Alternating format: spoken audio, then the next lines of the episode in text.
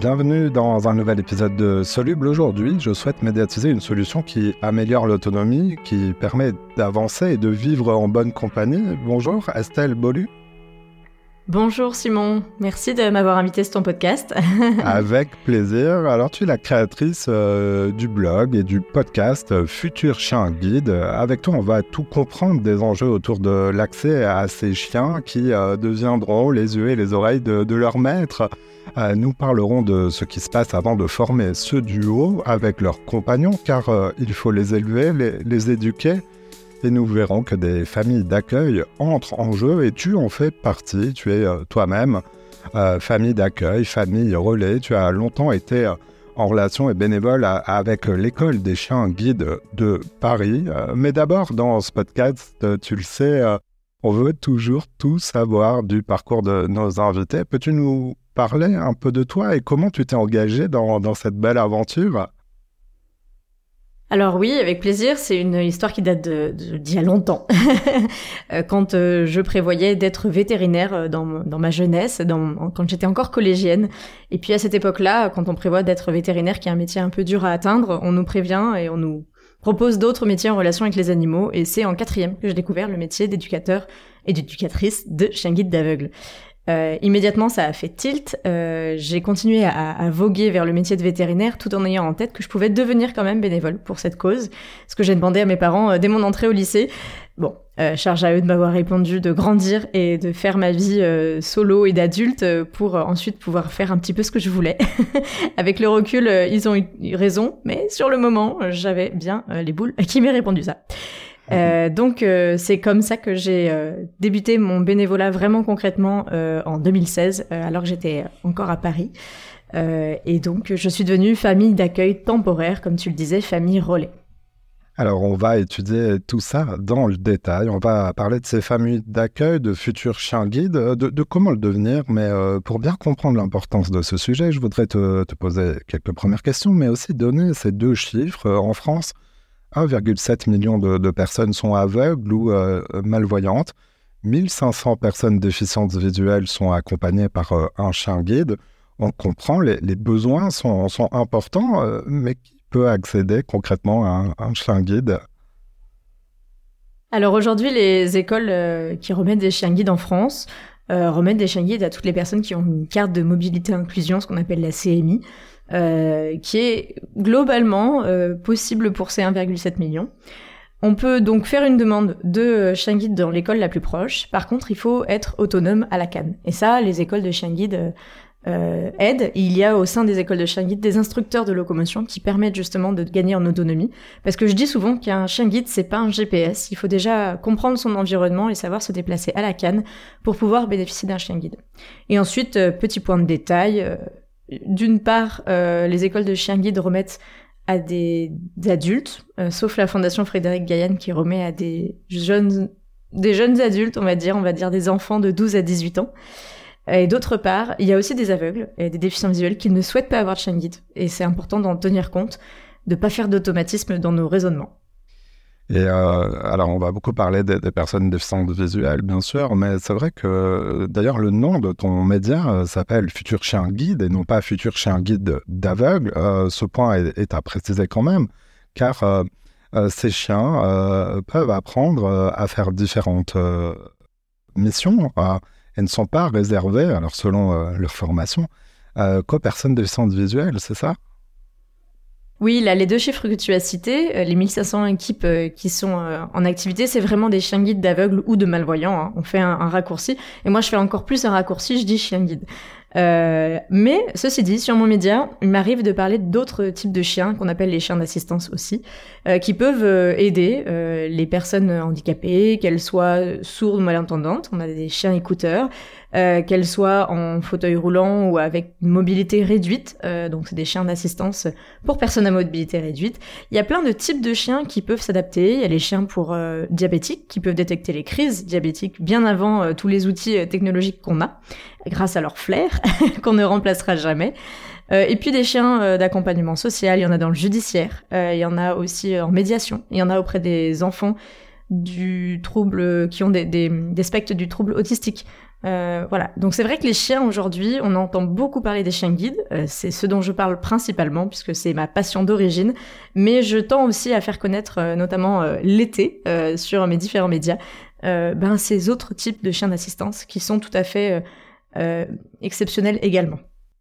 L'enjeu essentiel que nous traitons dans cet épisode, c'est, tu l'as dit, c'est le sujet de l'autonomie. Qu'est-ce que doivent savoir faire ces chiens guides pour aider leur, leur maître Oula, alors les chiens guides d'aveugles et malvoyants, pour eux, euh, l'objectif c'est le guidage. C'est-à-dire que euh, leur rôle principal va être dans le déplacement. On n'a pas affaire ici à des chiens qui vont avoir un rôle euh, à la maison, par exemple, parce qu'en général, les déficients visuels connaissent euh, leur appartement et ont rarement des besoins de guidage en intérieur chez eux. Par contre, dès qu'il va y avoir un déplacement, euh, c'est là où on va en fait faire le parallèle avec la canne. C'est bah, aller à la boulangerie, à la pharmacie, au travail, prendre le métro, prendre le train, le TER, etc. Tous ces genres de, de lieux, ou juste traverser la rue pour aller à la boulangerie, c'est le premier exemple que je prends. Parce qu'en fait, euh, en tant que voyant, on se rend pas compte, mais euh, la rue et son environnement est très mouvant, même sur euh, un quartier très restreint. Il peut y avoir une poubelle qui soit là. Finalement, il y a une grille. L'autre jour, j'ai aidé un, un, déficient visuel à la canne qui fonçait littéralement dans des travaux parce que la veille il n'y avait pas ces grilles et ces travaux.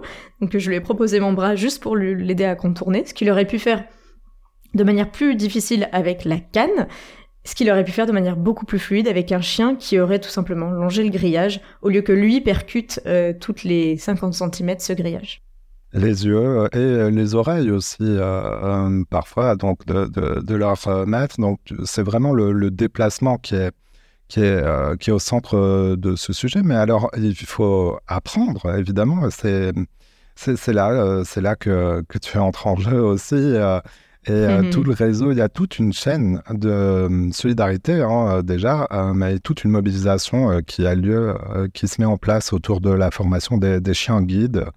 on va apprendre les, choses les unes après les autres. Alors déjà, quel est le parcours du petit chiot qui va être confié bah, un jour donc à une personne malvoyante? Il rentre dans une famille d'accueil avant ou après d'aller à l'école de formation, ce petit chiot alors tout ça est un peu lié. On parle des écoles de chiens guides en France, qui sont en fait des associations hein, de loi 1901, euh, donc à but non lucratif. En fait, le chiot, dans la majorité des cas, euh, avant même de naître, est déjà euh, destiné à être un chien guide d'aveugle. C'est-à-dire que euh, dans le cadre de la Fédération française des écoles de chiens guides, des associations de chiens guides, la FFAC, il y a euh, un réseau euh, de référence, d'élevage de référence au niveau français. Et il y a trois élevages qui permettent justement de sélectionner et de faire naître, de voir naître des petits futurs chiens guides.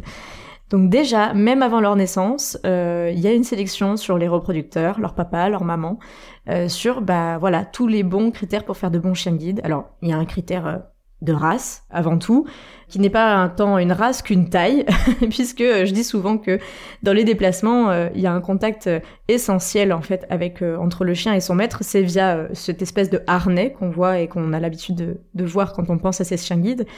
Il faut en effet, c'est pas une histoire de traction, c'est une histoire de connexion. C'est-à-dire que le chien n'est pas là pour tracter le maître, mais par contre il y a une connexion qui permet au maître de savoir si le chien met les deux pattes sur une première marche, s'il descend, s'il va à droite, à gauche, chose qu'on ne peut pas faire avec des plus petits chiens que des labradors et des golden par exemple.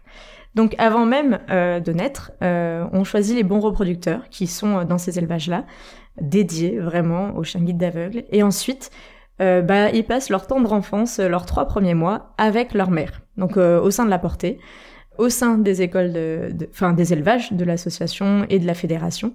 Ces trois mois, ils sont dès le début en vue d'être un futur chien guide. C'est-à-dire qu'on va pas leur mettre un petit gilet sur le dos, sauf pour quelques photos, mais euh, on va commencer à les habituer et à les socialiser à beaucoup de choses. Alors pas dès la naissance, hein, mais progressivement, dans ces trois premiers mois, ils vont apprendre à connaître des bruits. Tu parlais des oreilles.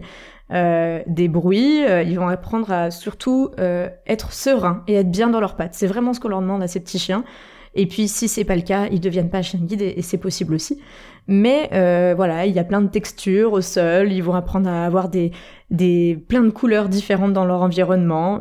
il y a plein de choses quand on l'analyse avec des yeux de, chiots qui n'ont pas vu le monde humain qui paraissent vraiment bizarres. On leur met des grosses peluches, des personnes déguisées, enfin voilà. Tout ça pour en faire des, bons petits chiots. Et à trois mois, ils rejoignent une famille d'accueil.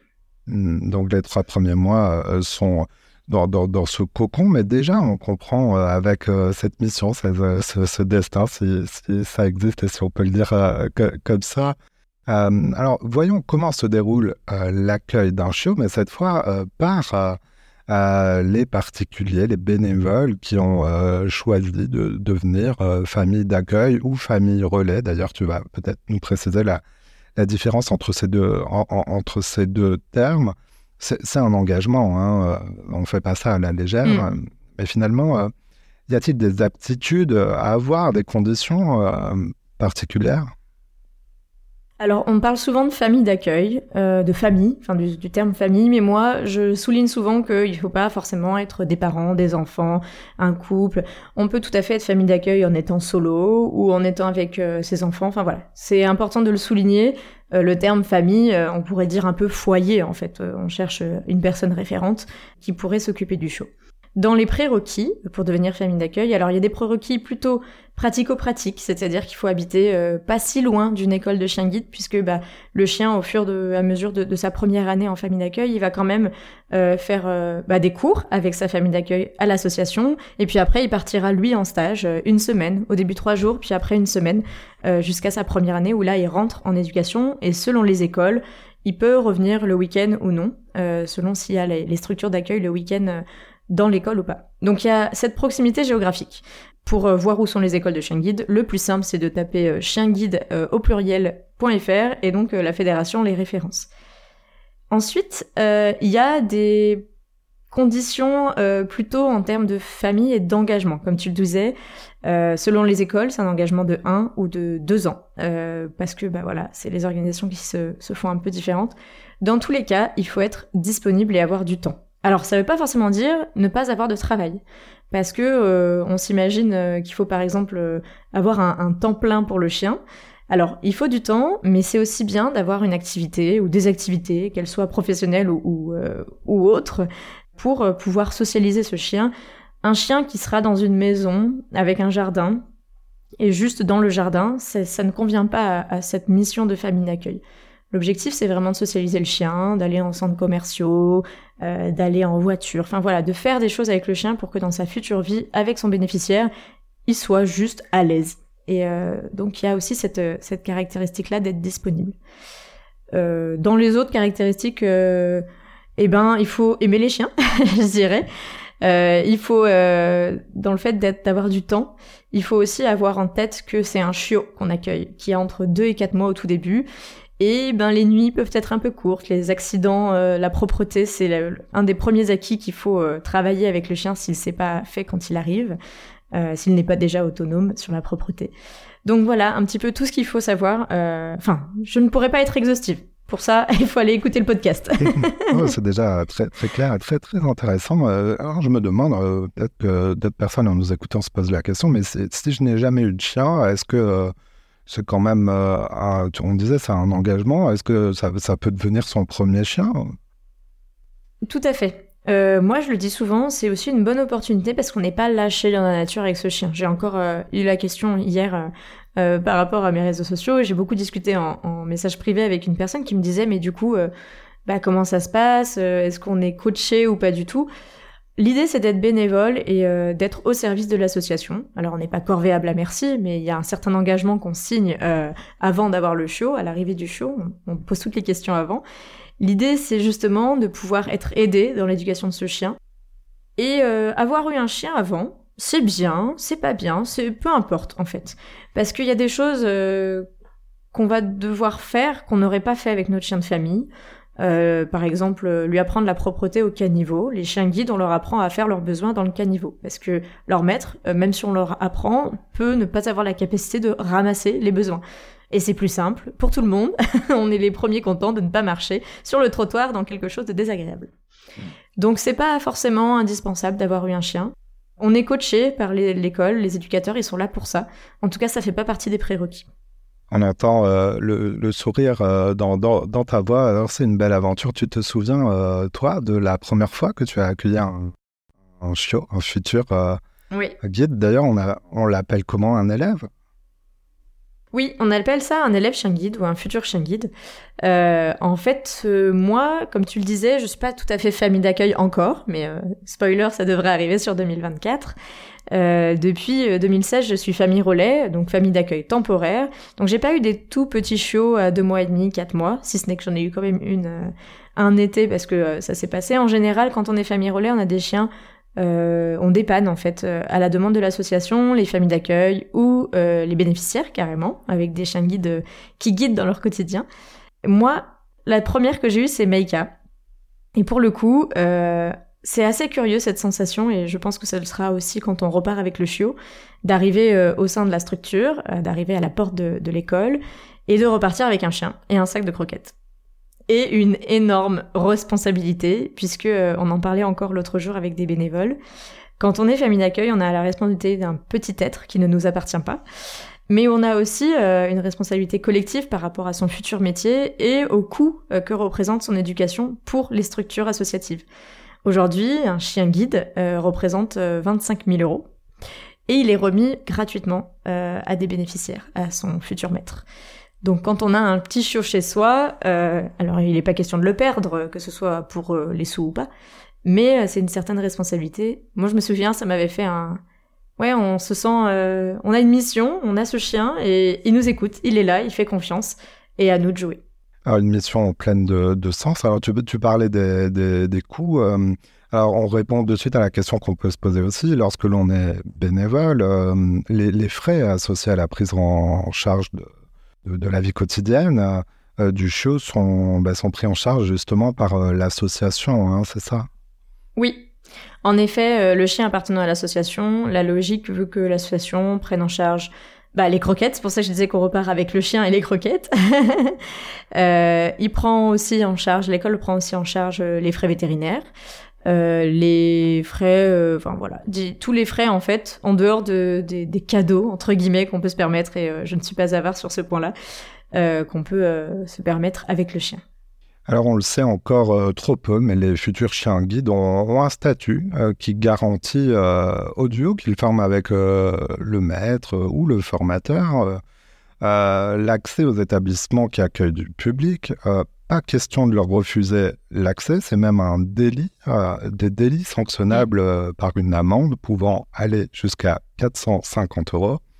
est-ce que dans ton expérience, euh, tu, perçois, alors ne serait-ce que la, la, connaissance de cette obligation de la part, bah, je ne sais pas, des restaurants, des magasins, est-ce que c'est compliqué de faire entrer un, un élève chez un guide d'aveugle dans ces établissements?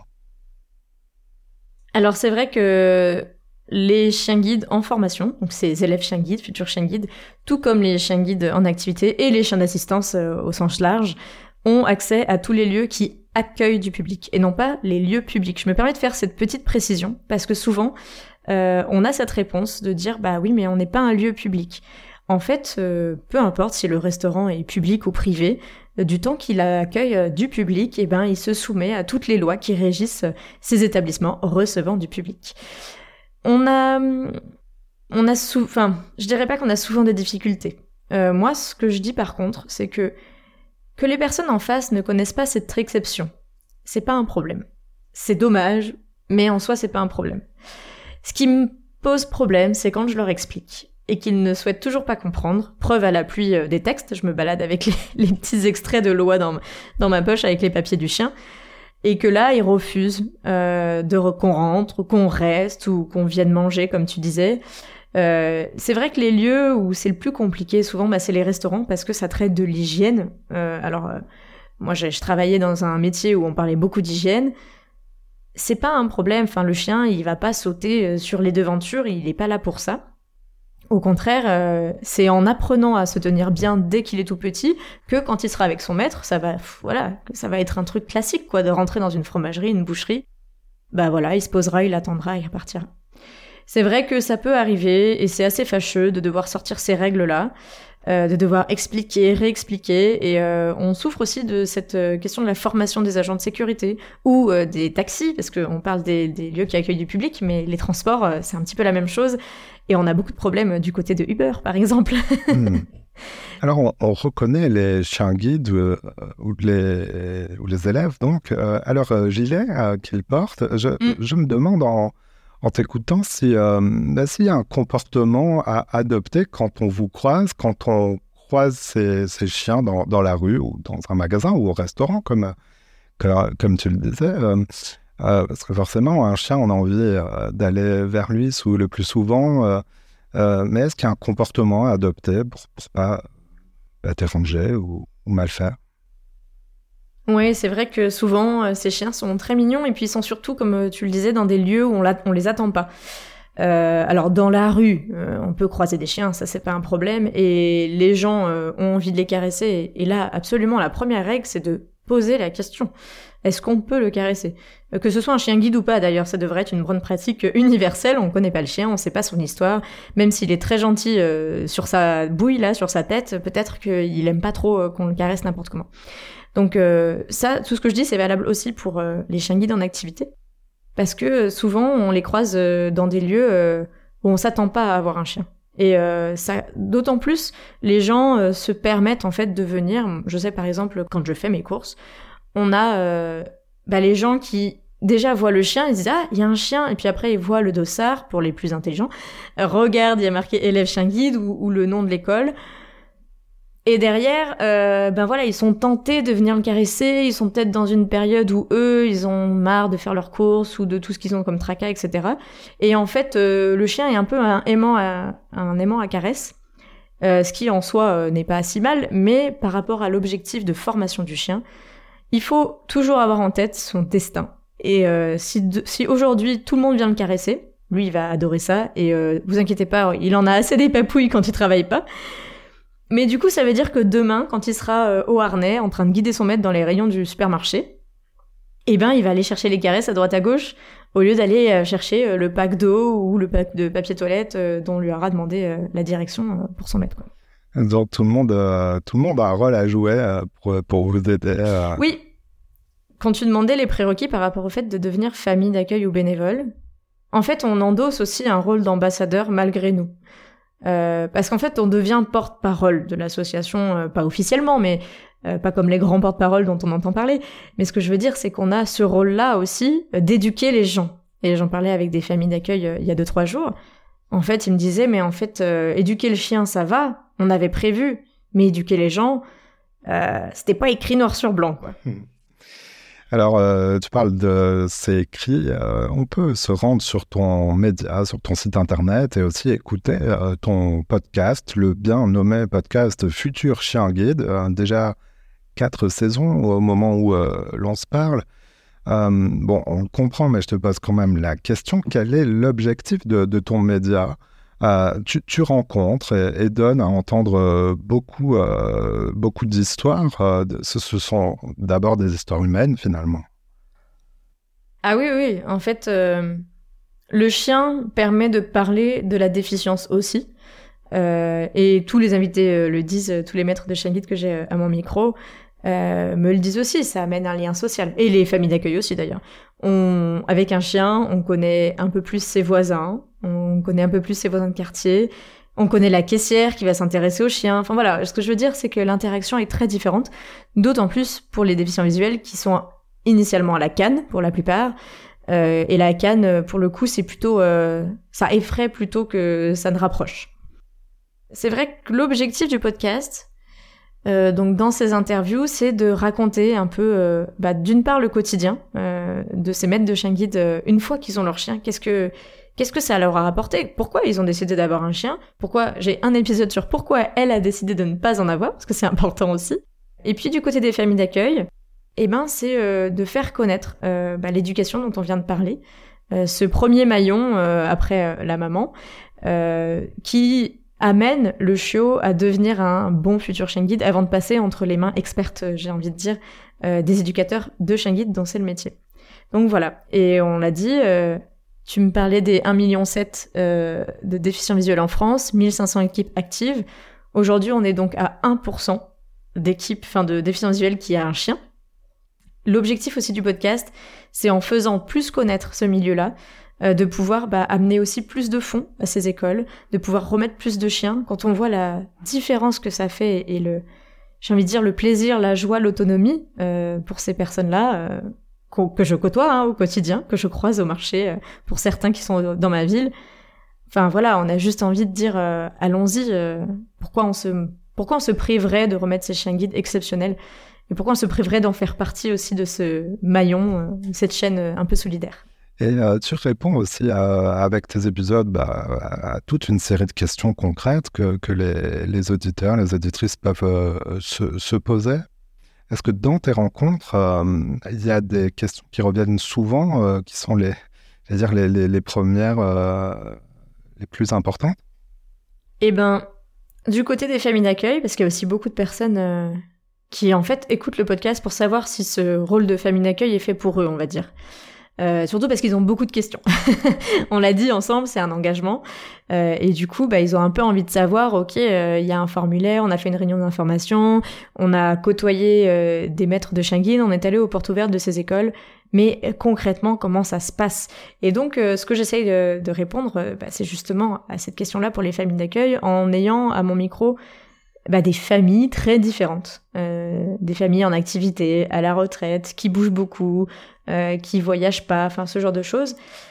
La question en tant que famille d'accueil qui revient, la première question, avant même de demander s'ils peuvent caresser le chien, c'est euh, oh mais moi je pourrais pas, euh, je pourrais pas le rendre. Parce que ben la mission de famille d'accueil, elle a un temps donné avec le chien donné. On peut la reproduire plusieurs fois et donc elle se multiplie. Mais ça veut dire qu'au bout d'un an ou deux ans sur les écoles, et ben le chien est, remis à une personne déficiente visuelle et va être avec elle dans son quotidien. Et le chiot qu'on a vu grandir entre ces euh, deux quatre mois jusqu'à ses euh, un ou deux ans, et eh ben il n'est plus à la maison. Ça c'est les règles du jeu qu'on sait depuis le début. Mais euh, pour la plupart des gens qu'on croise, c'est vraiment la première question. Et je dis souvent sur mon podcast, oui, on va le faire ce t-shirt. Oui, je vais pleurer quand je vais le rendre, mais je sais pourquoi je le fais. C'est toute une chaîne de, solidarité, voilà, tout un univers donc à explorer, des connaissances à consolider. Rendez-vous donc euh, sur ton média, sur ton site internet futurcharguide.fr ou on tape euh, dans son appli de podcast euh, Guide. c'est facile, on te retrouve aussi sur les réseaux sociaux, tu, tu, racontes des coulisses et même tes expériences. Oui, effectivement, je partage beaucoup de choses, mes rencontres aussi, parce que euh, j'adore euh, rencontrer euh, d'autres familles, etc. Donc quand je me déplace, j'hésite pas à dire si vous êtes dans le coin, qu'on se croise. et puis bah c'est le podcast est maintenant nourri aussi par la communauté qui me suit. les nouveaux épisodes sont, les idées sont souvent insufflées par cette communauté qui me dit ah et celle-là et, la mise à la retraite et le deuil du chien guide comment on gère etc. Et du coup ça m'amène aussi à aller chercher toujours euh, plus loin euh, pour répondre à toutes ces questions et de manière si passionnée à chaque fois que je ne m'en lasse pas. Estelle Bolu, donc euh, pour Futur Chien Guide, bah, merci beaucoup d'être passé dans Soluble. Merci beaucoup Simon pour l'invitation. Voilà, c'est la fin de cet épisode. Si vous l'avez aimé, notez-le, partagez-le et parlez-en autour de vous. Vous pouvez aussi nous retrouver sur notre site internet csoluble.media. À bientôt.